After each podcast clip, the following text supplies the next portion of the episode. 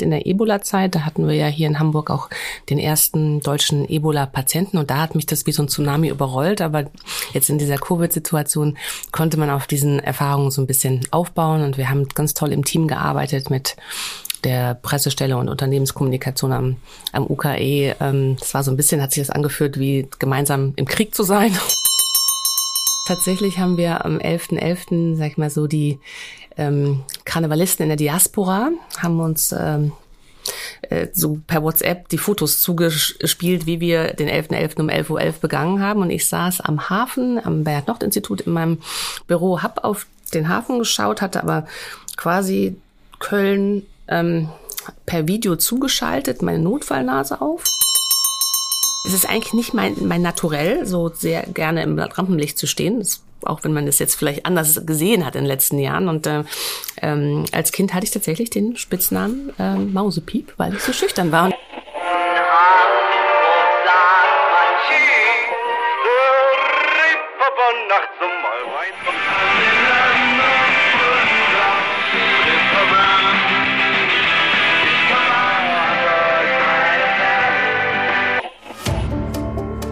Gute Leute.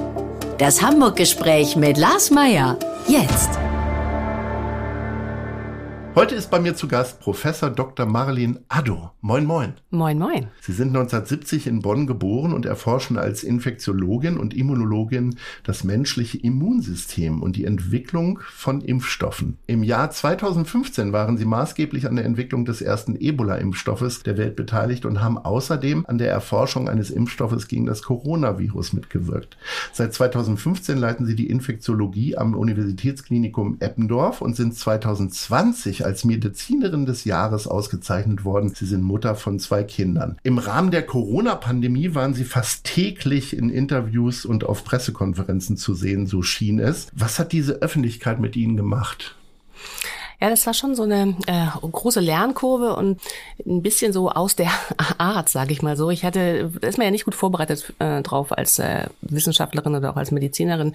Ich hatte schon mal so einen kleinen Vorgeschmack bekommen, halt in der Ebola-Zeit. Da hatten wir ja hier in Hamburg auch den ersten deutschen Ebola-Patienten und da hat mich das wie so ein Tsunami überrollt. Aber jetzt in dieser Covid-Situation konnte man auf diesen Erfahrungen so ein bisschen aufbauen und wir haben ganz toll im Team gearbeitet mit der Pressestelle und Unternehmenskommunikation am, am UKE. Ähm, das war so ein bisschen, hat sich das angeführt, wie gemeinsam im Krieg zu sein. Und ähm, ja, es war, war noch tolle Erfahrung. Hat man natürlich auch tolle Leute kennengelernt, andere ja, Formate, äh, die man vorher nicht kannte. Also es hat Spaß gemacht, aber war natürlich auch schon, ähm, ja, es war eine Herausforderung auch sicher. Also um das mal klar zu sagen, ich hatte nicht den Eindruck, dass Sie zu oft im Fernsehen waren. Ganz im Gegenteil äh, zu anderen Kollegen vor allen Dingen. Ähm, würden Sie trotzdem etwas anders machen im Nachhinein, was so die Medien- und Öffentlichkeitsarbeit angeht? Also ich glaube, so wie der Zeitrahmen war und so haben wir das, glaube ich, das Beste gemacht, wie wir es machen wollen. Wir haben es reagiert, wir mussten priorisieren. Ich hatte halt auch ja zwei Kinder zu Hause und dann muss man halt gucken, dass die Arbeit gemacht ist und es war ja auch einfach viel zu tun. Wir haben die Stationen voller Patienten gehabt. Unser mein Labor hat 24/7 ähm, gearbeitet und dann musste ich halt gucken, wie die 24 Stunden des Tages aufgeteilt werden und da ist dann halt vielleicht auch die eine oder andere Talkshow musste dann hinten anstehen. Sind Sie eher Nachtarbeiterin oder eher lieber so tagsüber? Ich bin Nachtarbeiterin, leider. Also das heißt, ich mach, ich fahren Sie dann nochmal ins Labor, wenn die Kinder im Bett sind? Äh, Weil man kann sich ja mal schlecht Sachen mit nach Hause nehmen, nehme ich mal an, äh, mit den Sachen, mit denen Sie da rum experimentieren. Tatsächlich bin ich ja selber ähm, nicht mehr so viel im Labor, also ab und an, wenn es an wenn Not am Mann oder Not an der Frau ist, aber ich mach, muss ja sehr viel schreiben, analysieren, Forschungsgelder ähm, einwerben und da arbeite ich schon viel. Also ich sag mal so, ein Großteil der Arbeit wird schon zwischen 10 und 2 Uhr, 10 Uhr abends und 2 Uhr nachts gemacht. Und wenn man um Mitternacht eine E-Mail schreibt, dann kriegt man leider auch noch eine Antwort von den anderen Kollegen. Also das ist, äh, ja, ich, ich kann gut nachts arbeiten. Ich muss leider halt früh aufstehen und das passt dann nicht so gut zusammen. Also eigentlich wäre ich, würde ich lieber dann bis zehn auch schlafen. Was heißt das denn, wenn man an der Erforschung eines Impfstoffes gegen das Coronavirus mitgewirkt hat? Wie viele Leute können das von sich behaupten in Ihrem Team? Also ich muss das nämlich noch mal ein bisschen trennen. Also wir haben ja, also an einem lizenzierten Produkt haben wir bei der Ebola-Impfstoff ja mitgewirkt. Und mhm.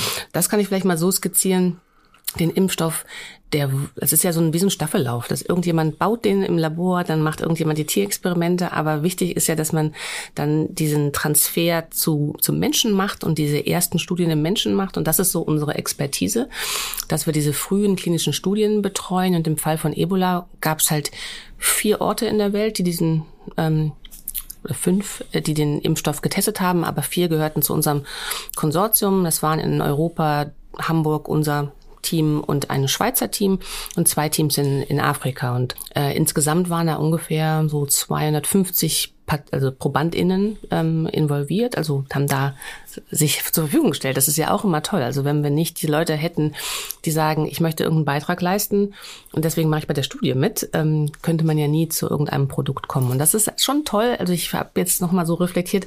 Es gibt ähm, nicht so, oder hat es früher nicht so häufig gegeben, dass man von ähm, der ersten klinischen Studie bis zur Zulassung tatsächlich den Prozess ganz begleitet hat. Und das hat mhm. sich natürlich jetzt bei Corona noch mal mehr beschleunigt. Also das ist schon äh, faszinierend. Heißt das jetzt erstmal ein bisschen durchatmen oder sagt man, oh, jetzt bin ich eigentlich in Übung, jetzt könnte das nächste Ding kommen? Ja, also mit dem Durchatmen. schön, also schön wär's. Es ist ja dann auch viel liegen geblieben. Also es ist, ähm, und jetzt sind wir schon auch. Die Wäsche muss ja auch gemacht werden. Die auch, aber jetzt hat jetzt gerade tatsächlich äh, an die Arbeit gedacht und wir ja. haben natürlich ähm, weitere Projekte. Das ist ja auch toll und spannend, dass man da weitermachen kann. Also wir arbeiten an einem Impfstoff gegen MERS, ein anderes Coronavirus, das Middle East Respiratory Syndrome. Und ähm, da läuft eine Studie, wo auch äh, über 150 äh, Menschen sich bereit erklärt haben, da mitzumachen. Wir werden bald einen therapeutischen Hepatitis-Impfstoff ähm, testen und noch ein neu und eine Ebola-Studie machen. Also wir sind noch gut im Rennen. Es ist halt nicht mehr der gleiche Druck, weil so viele Sachen auf einmal sind. Also deswegen ist es schon ein anderes Tempo jetzt. Es ist jetzt auch bei uns ein anderes Tempo, denn jetzt kommt unsere Schnellfragerunde. Die Hamburg-Lieblinge. Welches ist Ihr Lieblingsgewässer? Alster. Welches ist Ihre Lieblingskneipe? Die scharfe Ecke. Welches ist Ihr Lieblingskino? Das Savoy, weil ich gerne Originalfilme sehe. Welches ist Ihr Lieblingsrestaurant? Das ist eine gemeine Frage, das kann man in Hamburg nicht beantworten, aber ich sage, wo ich am häufigsten hingehe, Tiefental. Sehr schön. Äh, welches ist Ihre Lieblingskonzertlocation? Elfi. Sehr schöne Antworten. Wir kommen da vielleicht später nochmal zu. Warum war es eine gemeine Frage? Weil es so viele Restaurants gibt. Ich habe ja das Gefühl, als ich Mitte der 90er hier nach Hamburg gekommen bin, da gab es nicht zu viele gute Restaurants. Das hat sich schon sehr stark verändert. Wann sind Sie nach Hamburg gekommen? Also gefühlt, weil natürlich auch viel war, habe ich halt noch nicht so viel von der Stadt kennengelernt, was ich, also ich hätte noch gern, ich würde es gern noch besser kennen. Aber ähm, ja, ich bin zehn Jahre hier und ich finde, es gibt in für den verschiedenen Vierteln ja total tolle Restaurants. Also, also Exper Experimental Fine Dining, Südamerika amerikanisch, bin um die Ecke im UKE. Gibt es auch einen Ort, wo ich immer gerne hingehe. Also deswegen, das ist eine schwere Frage, finde ich. ich. Also ich, ich kann es nicht vergleichen zu den 90ern, aber seit 2013, finde ja. ich, habe ich eher die Qual der Wahl. Ja, unbedingt.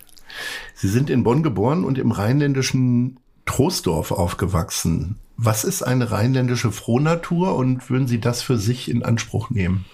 Also erstmal möchte ich sagen, Sie haben Trostorf mit dem Dehnungs-I gesprochen. Das ist hervorragend. Also High Five, das gibt's nicht so häufig. Ich musste jetzt letztens im Zug jemanden nämlich korrigieren, der Troisdorf gesagt hat und gesagt, es ist ein Dehnungs-I. Ähm, eine rheinische Frohnatur, also ich glaube mal so die Vielleicht kann man sagen, das Glas ist halb voll. Also die, die, die Grundstimmung ist positiv. Die rheinische Frulatur, die lacht gerne, ist humorvoll, die nimmt sich selbst nicht zu ernst. Die lebt so ein bisschen nach dem kölschen oder rheinischen Grundgesetz. Und äh, da finde ich mich sehr wieder. Aber passt das denn zu dem Beruf einer Ärztin, die von Disziplin und Logik getrieben ist, also wo definitiv nicht immer alles halb voll ist? Ich glaube, es ist nicht im Gegensatz, steht nicht im Gegensatz, weil also der ärztliche Beruf ist auch für mich sehr geprägt von Menschlichkeit und ähm, und Wärme oder oder Nähe oder Empathie, sagen wir vielleicht mal besser. Ähm, und gerade auch in diesen Situationen und gerade auch jetzt in der Corona-Pandemie haben mir diese, ich glaube, hat die rheinische Frohnatur mir viel geholfen. Ähm, zu sagen, so es ist wie es ist und ähm, und auch also ein ein Grundgesetzteil ist ja auch geht ja um Humor. Also ich glaube viele Situationen auch im Krankenhaus oder auch in der Forschung sind manchmal auch so grenzwertig absurd. Da muss man halt dann auch ein bisschen mit einer, einer Lockerheit oder einer Leichtigkeit und auch Humor äh, rangehen. Insofern finde ich das nicht im, im Gegensatz. Und tatsächlich im Rheinland zu Karneval, also das habe ich, habe ich meinen Vater, der leider verstorben ist, immer noch äh, so im Blick an Weiberfassung. Das ist ja der Donnerstag vor Rosenmontag. Wo die Krawatten abgeschnitten werden. Wo die Krawatten abgeschnitten sind, genau. Das war das, war das Highlight des Schuljahrs. Also, also da musste man früh in der Schule sein, damit man den Direktor sich schnappt. Ne? Also mit der karierten, also der schlimmsten Krawatte, die er finden konnte bei sich.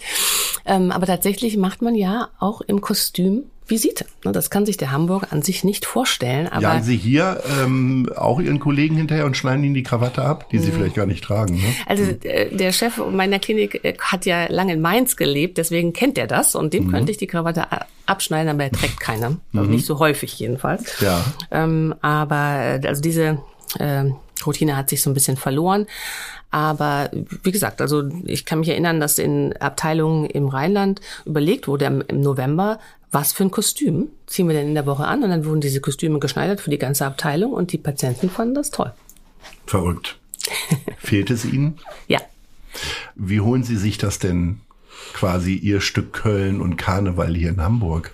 Es gibt tatsächlich eine äh, Notfallnase, also Clownsnase, die habe ich ähm, geschenkt bekommen auch. Und äh, tatsächlich haben wir am 11.11., .11., sag ich mal so, die ähm, Karnevalisten in der Diaspora haben uns ähm, äh, so per WhatsApp die Fotos zugespielt, wie wir den 11.11. .11. um 11.11 Uhr begangen haben. Und ich saß am Hafen, am Bernhard-Nocht-Institut in meinem Büro, hab auf den Hafen geschaut, hatte aber quasi Köln ähm, per Video zugeschaltet, meine Notfallnase auf und ja. Und so muss man das dann halt managen. Ich habe tatsächlich auch vor, also jetzt in der Corona-Zeit haben wir ja nicht viel Karneval gefeiert, aber da haben wir auch, also eigentlich ist Rosenmontag oder der 11.11. .11. ein Tag, in dem ich versuche, das rheinische Kulturgut nach Hamburg zu bringen und wir backen dann äh, Waffeln in meinem Labor. Das zieht die Menschen schon mal zu dem tollen Geruch. Wir haben Kölsch dann ähm, Fässchen bei Amazon bestellt gehabt, ähm, rheinische Musik. Beim ersten Mal kamen noch nicht so viele verkleidet, aber beim zweiten Mal waren tatsächlich alle, die kamen, verkleidet und haben sich an Mettigeln erfreut. Und also, Toll. Kölnischer, rheinischer Musik. Da hatte ich aber auch jemanden zu Besuch im Labor, der aus Köln oder die aus Köln kam und die hat das ein bisschen unterstützt.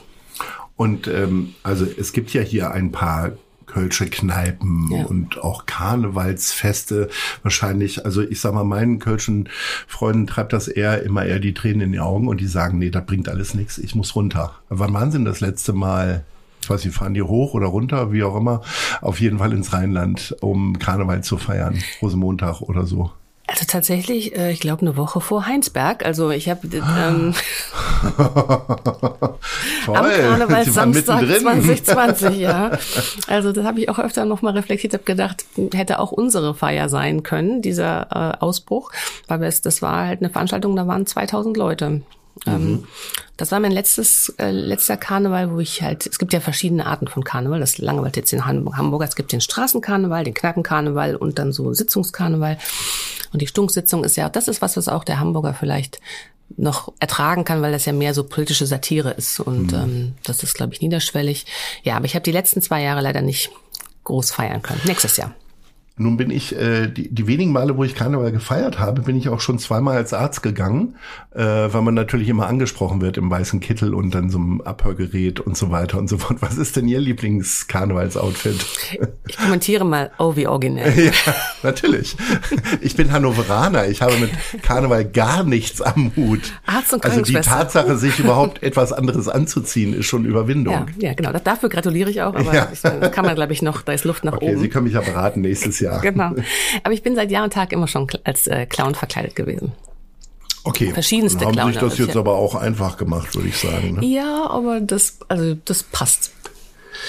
Sie haben 15 Jahre im Ausland gelebt, in Boston, Straßburg, Lausanne und London. Was macht denn für Sie einen guten Ort zum Leben aus?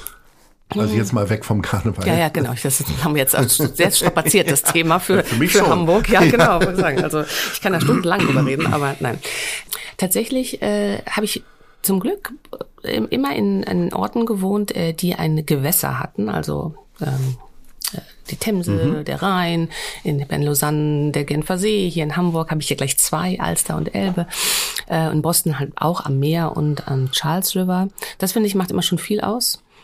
Ähm, ja, ich äh, hab, äh, ich mache bin kulturell interessiert. Also ich freue mich, wenn die Orte, in denen ich lebe, ein tolles kulturelles Angebot haben, ein schönes Museum. In Boston war das das Museum of Fine Arts, hat eine tolle Ausstellung. Hier die Kunsthalle bin ich auch Mitglied und liebe das sehr.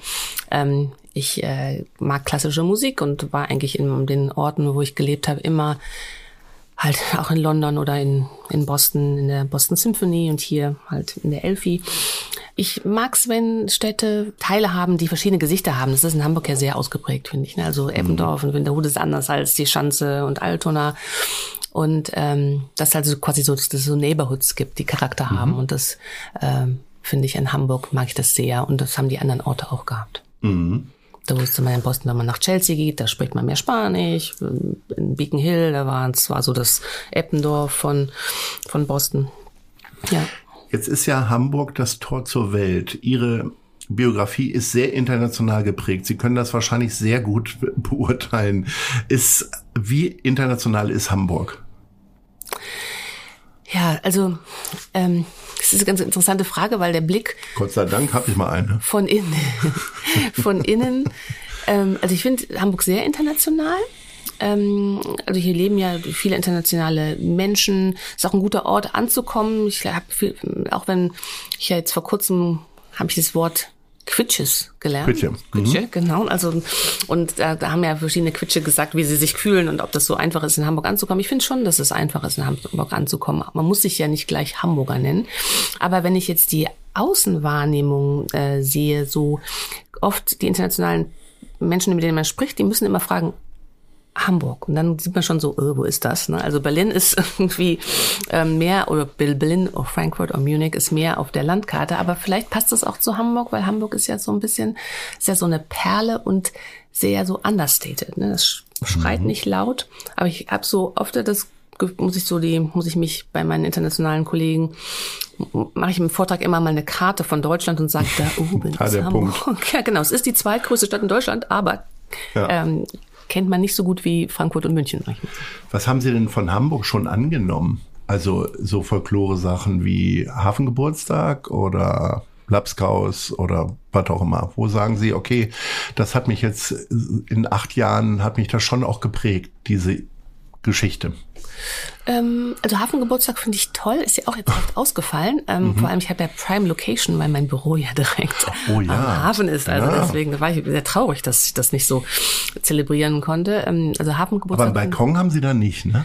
Ähm, also ich das sieht ja immer nicht. aus wie so eine Sicherheitshochburg. Ja, ist ja auch. Da gibt's, ja klar, und da gibt's keinen Balkon. Da können Sie nicht raustreten und den zuprosten und frische Luft sammeln. Nein, leider nicht, leider okay. nicht. Ja.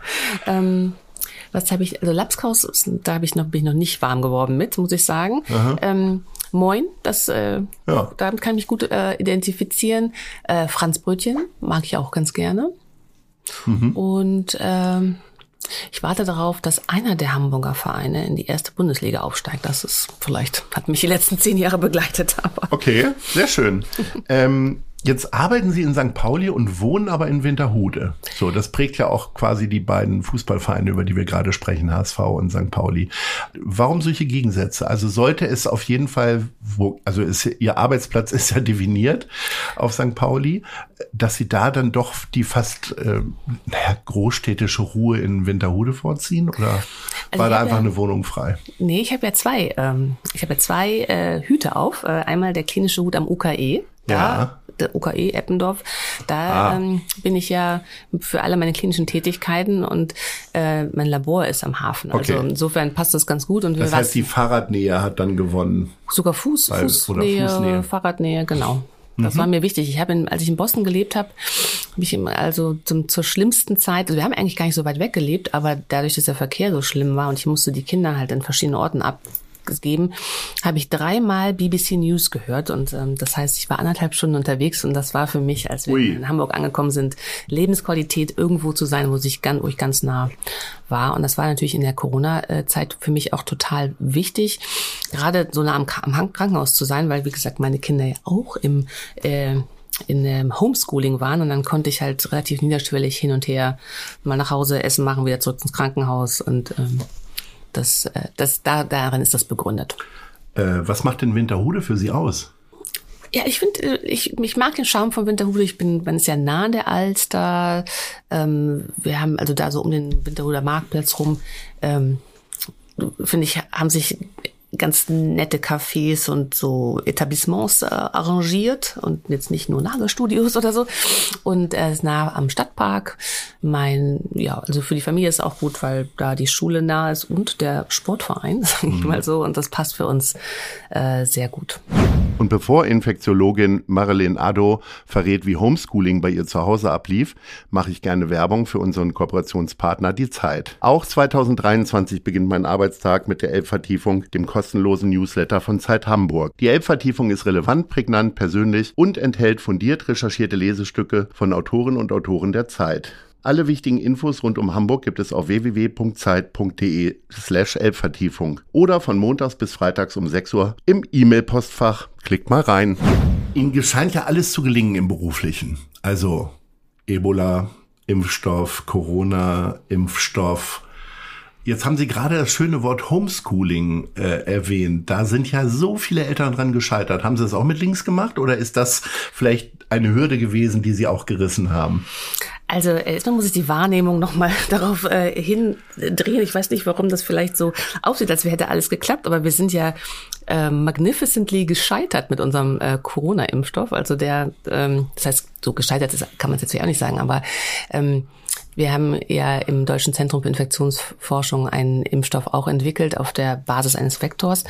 Und ähm, die erste Version dieses Impfstoffs, die war zwar sehr gut verträglich, aber die war ja gar nicht wirksam und immunogen. Und das war schon äh, eine harte Pille zum Schlucken, weil da musste man noch mal eine neue Schleife drehen und dann waren ja, ne, dann war eigentlich die, der Zug eigentlich abgefahren. Also insofern würde ich sagen, da haben wir zwar total viel von gelernt und das ist eigentlich immer, wenn Sachen nicht klappen, irgendwas lernt man ja dann auch daraus. Wenn man zumindest die Augen und Ohren offen hält und sich das auch quasi entsprechend so aufbereitet, ja. Genau, genau. Also insofern würde ich sagen, wir haben, es hat nicht immer alles geklappt. Das ähm, Homeschooling, das würde ich nicht mir zusprechen, äh, sondern meine Kinder haben das halt super gemacht. gesagt, also die haben das sehr selbstständig gemacht. Da hat, hat man halt jetzt mal mit der Technik ein bisschen ähm, unterstützt, aber da bin ich sehr dankbar und äh, das halte ich nicht da jetzt die ganze Zeit nebensitzen musste. Ne? Das ja. hätte ich nämlich nicht, nicht leisten können, ganz ehrlich. Gibt es denn einfache, äh, andere einfache Dinge im, vermeintlichen einfache Dinge im Alltag, an denen Sie gerne scheitern oder wo Sie sagen, kann ich nicht? Also ich kann zum Beispiel nicht keine Löcher bohren. Das wäre jetzt zum Beispiel eine Sache. Ich habe überall bei mir rum Bilder rumstehen und die noch äh, ihren Weg an die Wand ähm, äh, finden müssen. Was kann ich sonst noch nicht so gut? Ich habe halt, ich, äh, ich habe jetzt keinen so ganz grünen Daumen. Also ich bin immer hoch motiviert im Frühjahr und dann mache ich mit Pflanzen ganz viel, aber dann vergesse ich sie halt dann am Also Sie könnten doch mal so einen Superdünger entwickeln, das mal so mit links, oder? Nehme ich mir vielleicht mal vor für mein Sabbatical, das ich machen möchte. Ja. Super Dünger, genau. Die Wissenschaftssenatorin Katharina Fegebank ist in diesem Jahr wieder zur Wissenschaftsministerin des Jahres gewählt worden. Wie ist Ihr Bezug zu ihr und wie ist Ihr Blick auf sie?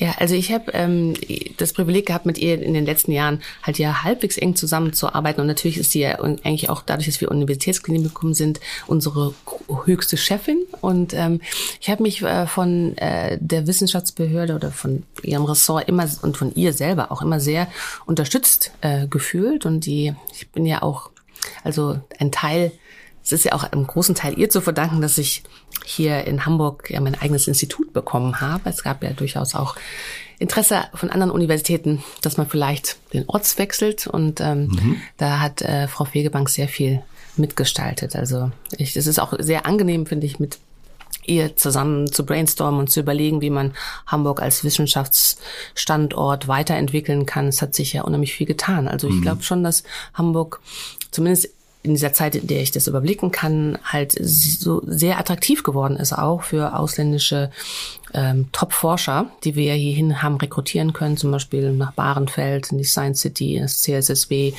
Ähm, also das ist sicherlich ein Großteil auch mit ihr Verdienst. Wir kommen zu den Fragen der anderen Leute. Das heißt, wir haben zwei Leute gefragt, ob sie denn eine Frage an sie haben und äh, tatsächlich kommt jetzt hier die erste. Hallo Frau Haddo, hier spricht Schauspieler Stefan Grossmann und mich würde interessieren, was Ihnen den Lampenfieber bereitet. Der Schauspieler fragt nach Lampenfieber. Da sind wir wieder. Ähm, ja, also ich habe, ich kann es tatsächlich jetzt ganz konkret festmachen. Ich war am Wochenende in Bonn auf dem deutsch-österreichischen AIDS-Kongress und da musste ich eine Plenarsitzung halten. Das sind tausend mit also Teilnehmer gewesen und zwar halt Bonn ist ja auch mein Homebase und da will man es besonders gut machen und da habe ich dann schon Lampenfieber, große Vorträge ne, ja. ähm, äh, und im Fernsehen auftreten.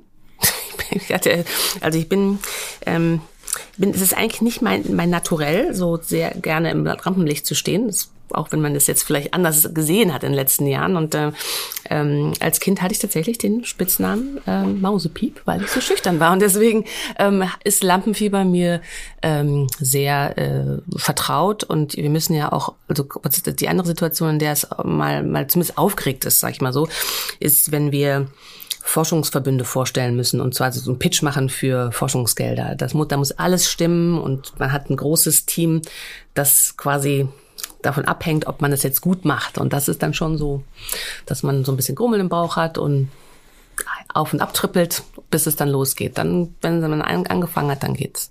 Wann ist denn aus Mausepiep eine Löwin geworden? Tja, das ist so die. Die also präsent war und gut brüllt. Ja, das ist, das ist eine, also ich, das ist eine instantante Frage. Also es ist eine, die Frage, also werde ich jetzt mal so beantworten.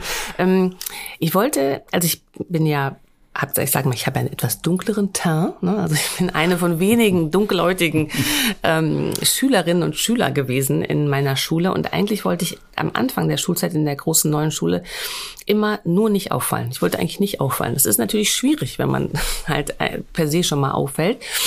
Und das war halt auch noch die Mausepiep-Zeit. Dann irgendwann war dann so, okay, nicht auffallen geht nicht dann kann man das auch nutzen. Und dann habe ich irgendwann mal angefangen, Jugendarbeit zu machen, wo man dann ja auch so vor Jugendgruppen halt spricht und dann sich vielleicht da so eine gewisse Routine aneignet. Ich habe ähm, im Sportverein Kinder trainiert, da hat man auch so, muss man ja auch dann quasi freisprechen.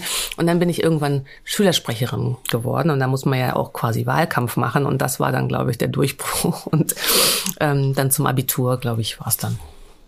Also war es ein bisschen vertrauter. Wir dürfen die zweite Frage nicht vergessen. Hier kommt sie. Hier spricht Hauke Heckerin, Ihr Uni-Präsident. Und mich würde interessieren, was war denn das Schönste an Ihrer Studienzeit? Oh, das ist aber toll. Von, von, meinem, von meinem obersten Chef eine Frage. Ja. ähm, wie schön. Was war das Schönste meiner äh, Studienzeit? Ich habe ja ähm, das Glück gehabt, also ich habe meine, meine Alma Mater ist ja eigentlich die Universität Bonn. Ich habe aber da eigentlich von fast nur die Hälfte äh, meiner Zeit studiert und ich habe zwei ähm, Auslandsjahre machen können. Eins in äh, Straßburg in Frankreich und eins in Lausanne.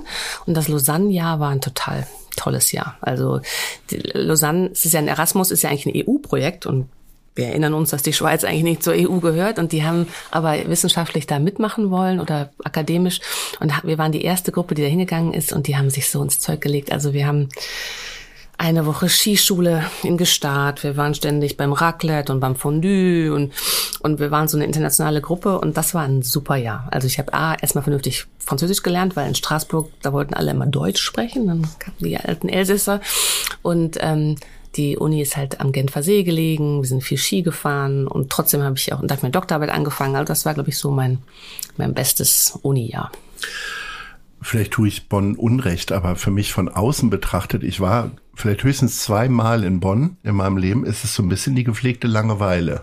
Also die Aufregung oh, der, die, auf, die, die, aufgeregte Bundeshauptstadt ist nun vorbei.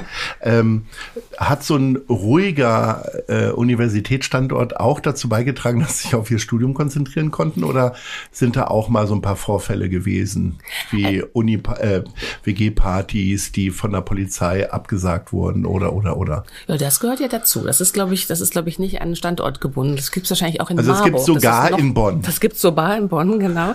Aber tatsächlich, als ich studiert habe, war es ja sogar noch Bundeshauptstadt äh, und ähm, da war es Bundeshauptstadt?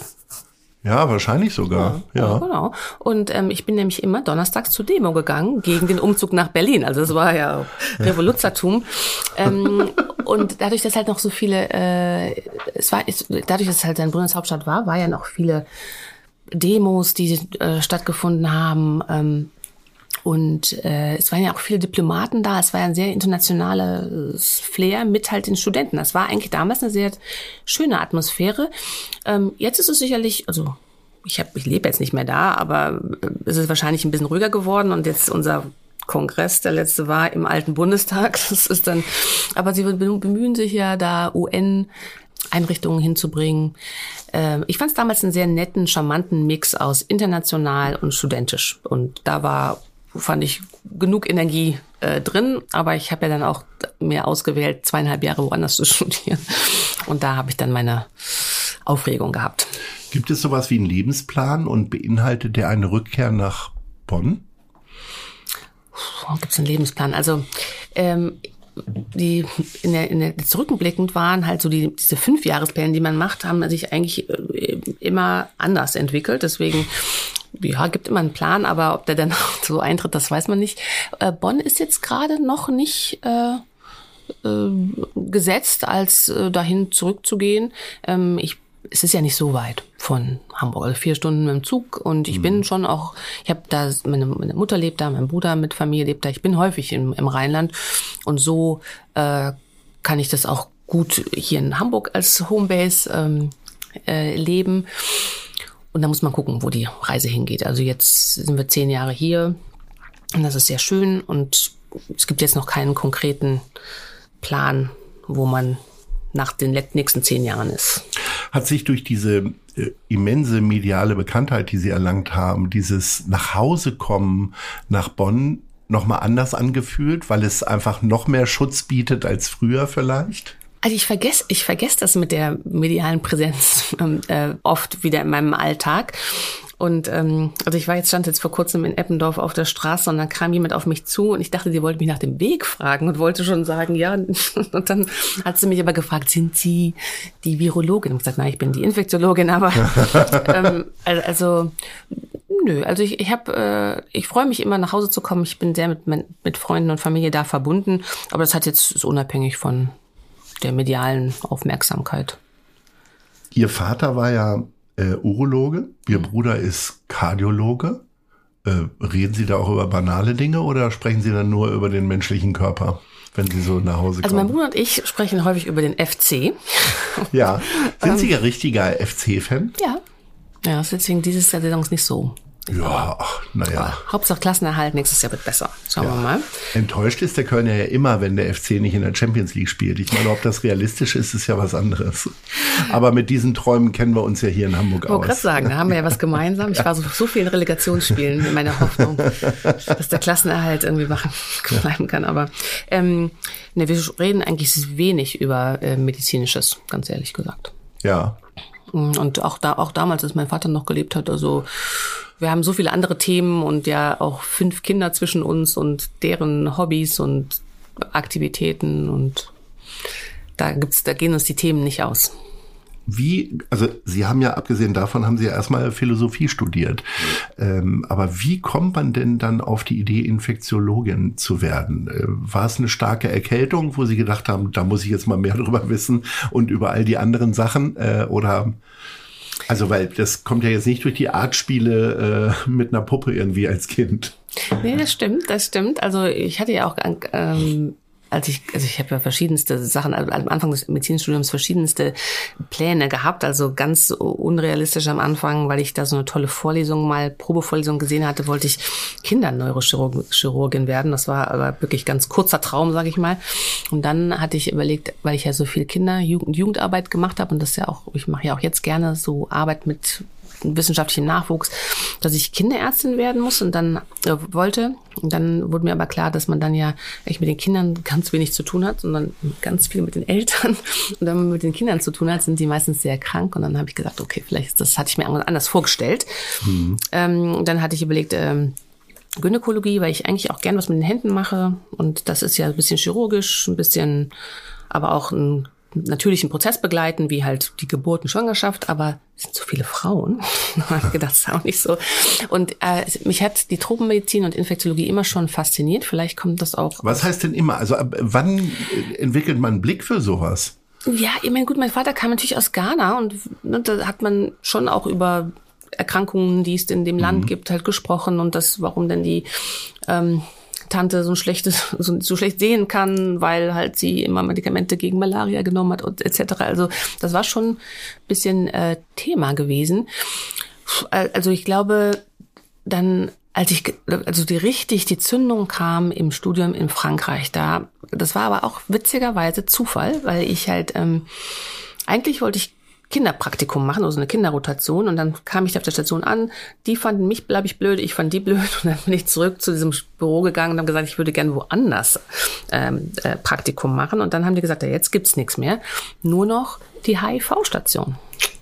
Ja, mhm. das war der Beginn einer großen Freundschaft, Faszination, Leidenschaft. Es war auch ein sehr charismatischer äh, Arzt, der da auf der Station war. Und das, was mich halt immer fasziniert hat und gereizt hat, ist, dass bei Infektiologie, es geht nicht immer, gibt ganz oft nicht nur um die Krankheit, sondern es ist meistens, äh, sind das halt Menschen, die halt in einer anderen Weise halt benachteiligt sind oder stigmatisiert sind. Ähm, es hat halt so eine auch eine, so eine soziale Komponente und da habe ich mich sehr hingezogen gefühlt, weil es weil ich das auch dann gebrannt habe dafür, ich möchte da gerne einen Beitrag leisten, das zu verbessern und dann habe ich halt meine Doktorarbeit zu dem Thema gemacht und dann war natürlich der so der Weg geebnet und dann habe ich halt auch meine erste Stelle in Bonn in der Infektiologie begonnen und dann ja ging es so weiter. Ich habe ja das Bernhard-Nocht-Institut gerade schon beschrieben, wie ich das empfunden habe, als man mir das erste Mal überhaupt erklärt hat, was da passiert und was da so gemacht wird, hatte ich tatsächlich enormen Respekt. Ähm, wie sehr ist dieser Respekt für Sie präsent jeden Tag, wenn Sie da so reingehen? Also, äh, weil das ist ja, hat ja auch eine gefährliche Variante, dieser Job, durchaus. Oh, das, also das empfinde ich jetzt, ich, ich habe äh, ich hab jetzt gerade gedacht, es geht in die andere, in eine andere Richtung. Und ich habe früher, als ich in Bonn war, immer schon gedacht, oh, das Bernhard-Nocht-Institut, das ist ja die Institution in der Tropenmedizin gewesen. Ja. Und ähm, eigentlich wollte ich da meinen Tropenkurs machen, habe ihn dann aber in London gemacht. Ähm, und dass ich jetzt da arbeiten gehe, das finde ich da, da habe ich, denke ich immer so, oh toll, jetzt bist du hier an der Institution, mhm. die wirklich äh, in Deutschland ähm, sehr ähm, ja, die Tropenmedizin auch sehr mitgeprägt hat, ähm, aber auch international halt gerade zum Thema Ebola und auch so hämorrhagischen Fiebern haben die halt auch international wahnsinnig viel beigetragen. Also es ist schon eine tolle Leistung. Sie sind Referenzzentrum von der WHO. Aber Angst vor den Erregern habe ich nicht. Also wir werden sehr gut geschult, wie man damit umzugehen hat. Also da wir jedes, wir haben jetzt gerade unsere Einweisungen fürs Jahr und die Sicherheitsschulungen gerade auch im Labor nochmal äh, aufgefrischt und durchgeführt. Ähm, deswegen, also gerade auch im wissenschaftlichen Arbeiten habe ich da gar keine, also Berührungsängste, als dann der erste Ebola-Patient da war und man in dem Anzug da arbeiten muss. Das ja. hat, also da, das muss, da musste man sich schon ein bisschen dran gewöhnen, ne? so auch mit der eigenen Hyperventilation dann umzugehen. Ich hatte zwar auch da jetzt keine ähm, Angst, dass ich mich infiziere, aber das, das war eher so, oh, ich, aus dem Ding komme ich so schnell nicht mehr raus. Und, ähm, das war so ein bisschen, das musste, da musste man wirklich, das trainieren wir ja auch und da muss man sich etwas dran gewöhnen. Aber so Angst vor Ansteckung auch damals als HIV noch so ähm, ja so, so sehr stigmatisiert war, das war für mich auch nie Thema da. Also weil man weiß, wie man sich schützt, man weiß über die, um, man weiß genau über die Übertragung und da war es eher an uns halt beizutragen, dass das Stigma abgebaut wird. Nein, vom Hände schütteln kann man es nicht kriegen. Nein, davon kann man es nicht kriegen. Wir mussten ja da eher mit aufräumen. Ja. Also es gibt ja immer wieder diese Gerüchte, äh, dass das Coronavirus aus einem chinesischen Labor herauskommt. Äh, wie oft passiert denn da trotzdem mal so ein Missgeschick? Also ich sag mal so, ähm, im Haushalt, wenn man ein scharfes Messer in die Hand nimmt, dann weiß man ja auch, oh, da könnte was passieren. Und ich sag mal, einmal im Jahr wird sich jeder irgendwie mal schneiden, vielleicht. Da muss man ja gar kein großer Tollpatsch sein irgendwie. Ähm, oder ist es wirklich so, dass man vielleicht noch konzentrierter ist als bei Hausarbeiten. Also man ist A sehr konzentriert und B haben, haben wir natürlich maximale Risikominimierung, denn es gibt zum Beispiel keine Messer und keine scharfen Sachen dann im Labor. Ne? Also das ist halt eine der risikominimierenden Maßnahmen. Ja. Ne? Dass halt, wenn man mit solchen Erregern arbeitet, dürfen da keine Nadeln sein und auch keine Skalpelle etc. pp. Ne? Und, den, und dann gibt's halt aber tatsächlich auch Anweisungen, falls es mal benutzt werden muss, dann darf halt der das Messer, man, man, oft hat man früher dann auf die Spritzennadeln ja die Kappe wieder draufgestellt, Ja. damit sich kein anderer ähm, sticht. Das ist, das UKE macht eine Schulung dazu, Arbeitssicherheit. Man darf niemals das da drauf machen, sondern es muss Weil ein alleine Abruf da schon Verletzungsrisiko bei ist. Genau, also es ist eine Risikominimierung. Es gibt natürlich niemals nie, aber ähm, dann gibt's halt für das, das trainieren wir halt. Was passiert, wenn, was weiß ich, jemand die Kultur hinfällt oder man sich das über sich schüttet und dann wird es trainiert, was gemacht werden muss, abspülen, da gibt's Augenduschen und all sowas, also ähm, und Betriebsarzt, also da gibt's ganz viel Drill und Risikominimierung. Reden wir über schönere Dinge, äh, nämlich über Wissenswertes äh, hier aus Hamburg. King Charles III. und seine Gemahlin Camilla haben sich im März ins Goldene Buch der Stadt Hamburg eingetragen. Welche prominente Persönlichkeit würden Sie gerne mal treffen und was würden Sie ihr sagen? Also die beiden sind nicht ganz oben auf der Liste. Ähm, aus Hamburg oder? Egal. Also vielleicht sollten wir sie kennen oder Sie erklären die Wichtigkeit dieser Person. Barack Obama würde ich gerne mal kennenlernen. Ja. Wir waren ja da in Amerika, als er gewählt wurde und den, den finde ich, habe ich hab so seinen Weg sehr ähm, ver- verfolgt und vielleicht fühle ich mich auch ein bisschen, weil er ja auch so Mixed Race ist und Ja. ähm, den würde ich gerne mal kennenlernen. Gut, dann kommen wir zur nächsten Frage. Die Hamburger Containerreederei Hapag-Lloyd hat ihren Gewinn im vergangenen Jahr verdoppelt. Insgesamt hat das Unternehmen einen Vorsteuergewinn in Höhe von rund 17,5 Milliarden Euro erwirtschaftet. Welche Rolle spielt Geld für Sie? es gibt einem ja Freiheiten, so das Leben zu gestalten. Also gerade auch für, also jetzt für mich auch pragmatisch, dass äh, halt Sachen vielleicht delegiert werden können.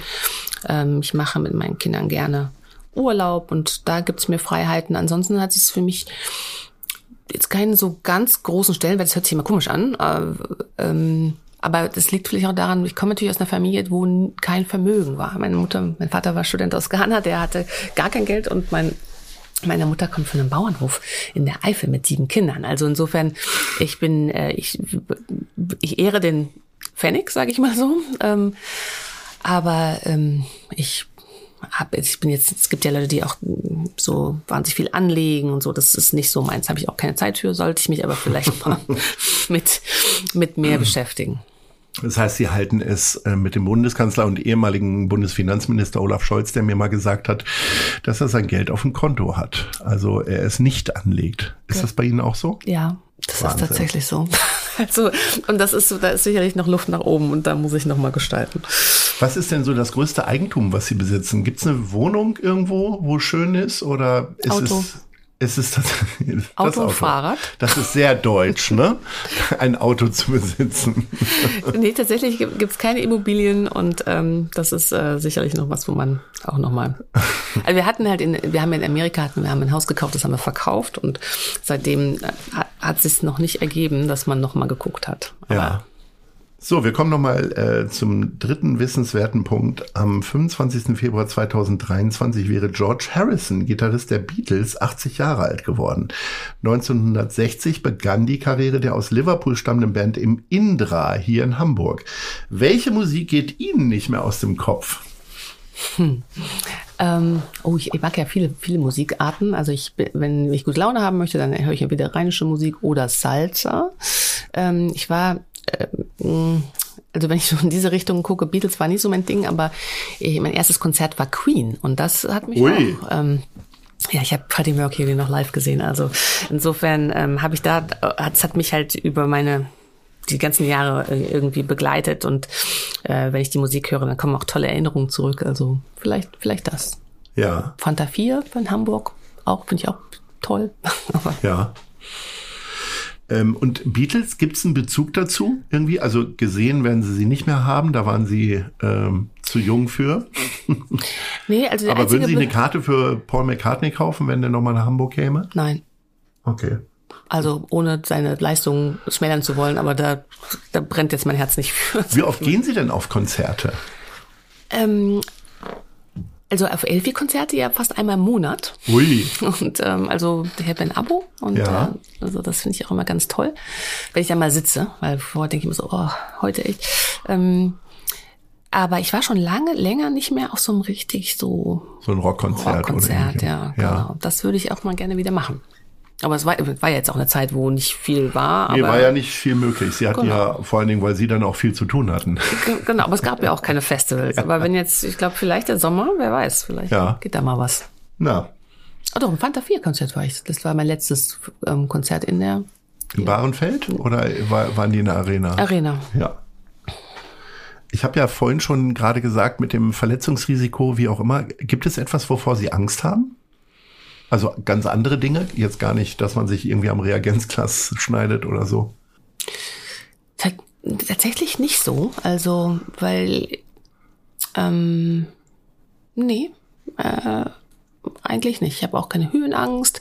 Also man könnte ja sagen, haben Angst, wenn das ist der Familie was passiert oder so, aber ich bin da ja so ein bisschen, wenn es so ist, dann muss man mit der Situation halt umgehen. Es, es gibt ja diese Three A's of Awesome und ähm, also also die halt meine also nicht ich sag mal so in kurze ich glaube es ich mir fällt jetzt nichts ein wo ich sagen würde oh da habe ich echt Angst vor Ja. Und Angst vor dem Tod. habe ich nicht Wenn man den ganzen Tag damit zu tun hat, den Tod für andere Leute zu verhindern, sozusagen, äh, was ist denn Ihre Einstellung dazu? Haben Sie Vorbereitungen getroffen, Patientenverfügung, Testament? Welche Lieder werden bei der Beerdigung gespielt? Also so detailliert habe ich mich damit noch nicht auseinandergesetzt, welche Lieder gespielt werden. Aber es ich wird dann immer gesagt, ab 35 sollte man das aufschreiben, damit die Verwandten dann äh, es leichter haben. Aber ich muss sagen, ich glaube, ich habe, ähm, ich, ich bin mir sicher, dass meine Verwandten und meine Freunde die richtige Wahl treffen. Deswegen habe ich gar nicht so eine dringende, ähm, ähm, dringende Sorge, das selber äh, zu gestalten. Ähm, also für mich ist ich, für mich ist der Tod schon, also auch über mein Leben präsent, präsent gewesen, weil meine Mutter, als ich Abitur gemacht habe, hat sie eine sehr schwere Operation gehabt, wo auch sagen wir so, es war 50-50, wie das ausging. Es ist dann zum Glück so ausgegangen, dass sie immer noch unter uns weilt und äh, ganz äh, fit ist. Aber äh, da habe ich mich damit viel auseinandergesetzt und da war so Bonhoeffer von guten Mächten, hat mich da sehr begleitet, das Lied oder das Gedicht.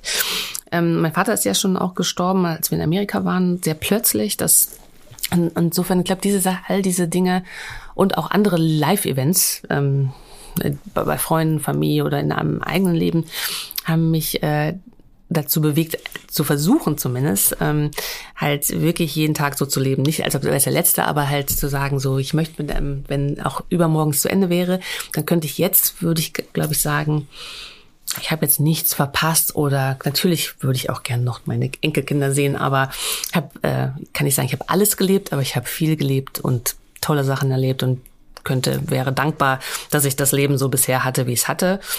Aber würde jetzt auch nicht mit, oh Gott, ich muss noch diese Sachen machen, wegziehen, sage ich mal so. Aber was würden Sie am Ende machen, wenn Sie wüssten, es wäre übermorgen zu Ende? Gibt's äh, eine Henkersmahlzeit? Gibt's ein Ereignis, was Sie vielleicht nochmal erleben möchten oder wie auch immer? Also Family and Friends kommt als erstes. Äh, dann würde ich, glaube ich, äh, ohne äh, schlechtes Gewissen Currywurst mit Fritten und Mayo essen. Vielleicht auch noch mal äh, hier im Café de Paris ähm, Tatar. Tatar, genau. Ähm, ja, also ich glaube, ich würde, äh, ich würde gerne noch mal richtig, also ta ich tanze ja gerne und dann würde ich, glaube ich, richtig noch mal eine Party machen mit den Liedern, die, ähm, ja, vielleicht sogar im Kostüm, mal gucken. Wenn, wenn ich bis Karneval nicht mehr schaffe, dann würde ich das Kostüm vielleicht auch noch auspacken. Ja. Ihr Vater stammt ja aus Afrika, aus Ghana. Was haben Sie denn für einen Bezug zu dem Kontinent?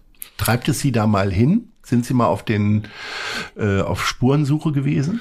Ja, ja doch. Also ich habe eigentlich einen relativ engen Bezug ähm, zu Ghana und jetzt auch halt, äh, ähm, ich, ich habe mal geschaut, als ich den Tropenkurs gemacht habe, da musste man sagen, wo man sich in der Zukunft sieht und dann habe ich da reingeschrieben, ich würde gern mal in Ghana an der Universität unterrichten und das über, über die Verbindung mit dem Bernhard-Nocht-Institut habe ich das tatsächlich jetzt auch sch- schon gemacht. Ich war das letzte Mal im Dezember da, weil wir ja vom Bernhard-Nocht-Institut auch die enge Verbindung zu Kumasi haben. Und da freue ich mich immer, weil das dann beides verbinden kann, Beruf und halt Familie sehen. Ich habe mein, mein, meinem Sohn letztens eine Reise dahin gemacht, auch so Spurensuche, weil der der Einzige ist, der auch den Opa noch kennengelernt hat.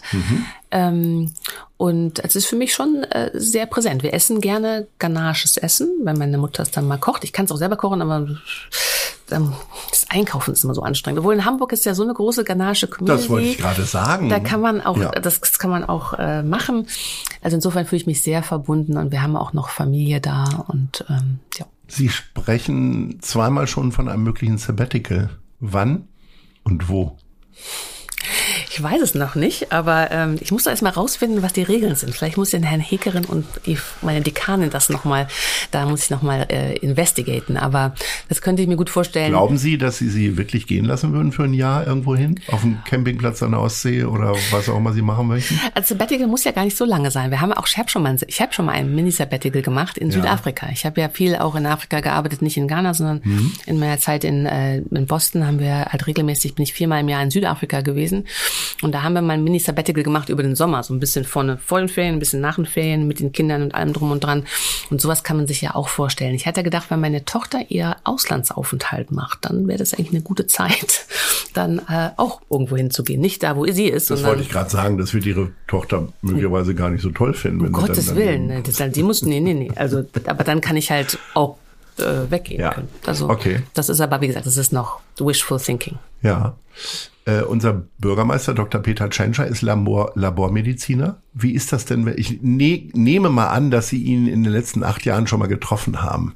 Ab und an. Fällt man dann sofort irgendwie ins Fachliche? Oder spricht man auch über das Wetter, über die schlechte Performance des HSV oder den mangelnden Karneval hier? Also wir haben noch nicht über Karneval und auch noch nicht über äh, den HSV gesprochen. In Ich glaube, er ist auch nicht so richtig interessiert daran. Ähm, aber äh, er kommt ja auch das UKE ab und an besuchen und hat ja sehr gute Erinnerungen daran. Also da ähm, spricht man schon aber über seine Zeit dort auch. Aber wir hatten natürlich in den letzten Jahren auch andere Themen, ähm, die wir dann halt im medizinischen Fachgespräch in einer größeren Runde diskutiert haben, halt über das Wort, das man jetzt nicht mehr sagen darf. Nein, das wollen wir nicht mehr sagen. Das ist ja hoffentlich, es ist ja für beendet erklärt worden sozusagen. Ja, es gibt ja, ähm, es gab ja, also wenn wir unsere Vor Vorträge vorbereitet haben, gab es immer einen Ort, wo man die neuesten Zahlen sich angeschaut hat. Und das war die Johns Hopkins Webseite. Ja. Und die haben am 10.3. aufgehört zu zählen. Und seit, deswegen, seit die nicht mehr zählen, ist es offiziell, die Pandemie ist vorbei. Aber ich habe das Gefühl, dass äh, gerade in meinem Bekannten- und Freundeskreis wahnsinnig viele Leute das haben. Ich weiß nicht, ob es durch die ähm, durch die Skiferien kam oder durch den Karneval. Der ist nun schon länger wieder zurück, aber naja, ja, die, die Zahlen sind, aber es wird nur einfach nicht mehr gezählt. so, es ist einfach egal. Na gut. Ja, wir haben ja auch, also man muss ja sagen, es ist ja eine andere Situation. Wir haben ja auch, Ja. es ist halt jetzt einfach eine äh, respiratorische Erkrankung oder eine der Erkrankungen, mit denen wir uns jetzt halt beschäftigen müssen, so wie mit Influenza und mit RSV. Und tatsächlich von diesen dreien haben wir die, haben wir mehr Medikamente zur Verfügung, um das zu behandeln. Also insofern, ja, muss man sich, wir müssen jetzt damit leben. Das haben wir ja auch schon vor Jahren gesagt, dass das so kommen wird, dass irgendwann mal der Zeitpunkt da ist, dass es halt da sein wird Ja. aber nicht mehr die Bedrohung, die es halt war. Es gibt ganz viel Immunität in der Gesellschaft. Die Leute sind geimpft. Alle haben es mindestens einmal gehabt, fast alle. Und ähm, ich glaube, wir sind gut aufgestellt. Wir sind auch gut aufgestellt. Ähm, Es sind alle Fragen gestellt worden, bis auf zwei. Wir sind nämlich jetzt am Ende unserer kleinen Sendung. Und die zwei äh, möchte ich Ihnen gerne noch stellen. Die kriegt nämlich jeder gestellt. Wo sehen Sie sich in fünf Jahren? Ich ahne die Antwort. Also in fünf Jahren sehe ich mich schon noch in, in, in Hamburg und ich hoffe, dass dann ähm, einige von den Großprojekten, die wir jetzt anschieben, vielleicht zur Realität geworden sind. Und ähm, ich glaube, ich würde mir wünschen, privat, dass ich halt diese, ähm, ich wo- wollte immer schon mal einen Salzerkurs machen in Hamburg. Das wollte ich. Ob ich das vielleicht geschafft habe?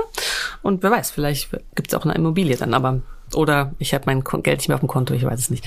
Ähm, da, ja. Das, Beim also ich, Tanzen verjubelt. ja, genau. genau. äh, wo sehen Sie Hamburg in fünf Jahren? Also ich sehe ein äh, digitaleres Hamburg. Ähm, ich sehe, dass das Gesundheitsamt kein Fax mehr hat, hoffe ich, in fünf Jahren. Ähm, oder dass es überhaupt keine Faxe mehr gibt. Ähm, und ich, ich kann mir gut vorstellen, dass Hamburg noch mal einen großen Schritt macht zu halt einer eine grünen Stadt, die halt noch mehr, noch mehr Vorreiter im Sachen Verkehr und weniger Autos und mehr Fahrräder. Also es hat sich ja schon total viel getan, so am Leinfahrt, diese Fahrradstraßen. Das macht ja Freude. Und ähm, mhm. ich bin gespannt, was mit der Innenstadt passiert. Da habe ich jetzt noch nicht so eine Vorstellung, aber das werde ich einfach. In fünf Jahren hat sich wahrscheinlich noch nicht so viel getan, aber. Mhm. Professor Dr. Marlin Addo. Das war im besten Sinne des Wortes ein schönes Gespräch. Ich bedanke mich recht herzlich, dass Sie uns eine Stunde haben ein bisschen in Ihren Kopf gucken lassen. Äh, und es hat mir sehr viel Freude bereitet und ich freue mich, wenn wir uns mal wiedersehen. Hoffentlich nicht ich als Patient und Sie als Ärztin, sondern auf normalen Wegen. In diesem Sinne sage ich Ahoi. Ahoi, vielen, vielen Dank. Es hat mir viel Spaß gemacht. Das war gute Leute. Das Hamburg-Gespräch mit Lars Meier. Von der Gute-Leute-Fabrik, der Szene Hamburg und dem Zeitverlag. Folgt dem Hamburg-Gespräch als Podcast auf allen bekannten Streaming-Plattformen. Jeden zweiten Montag neu.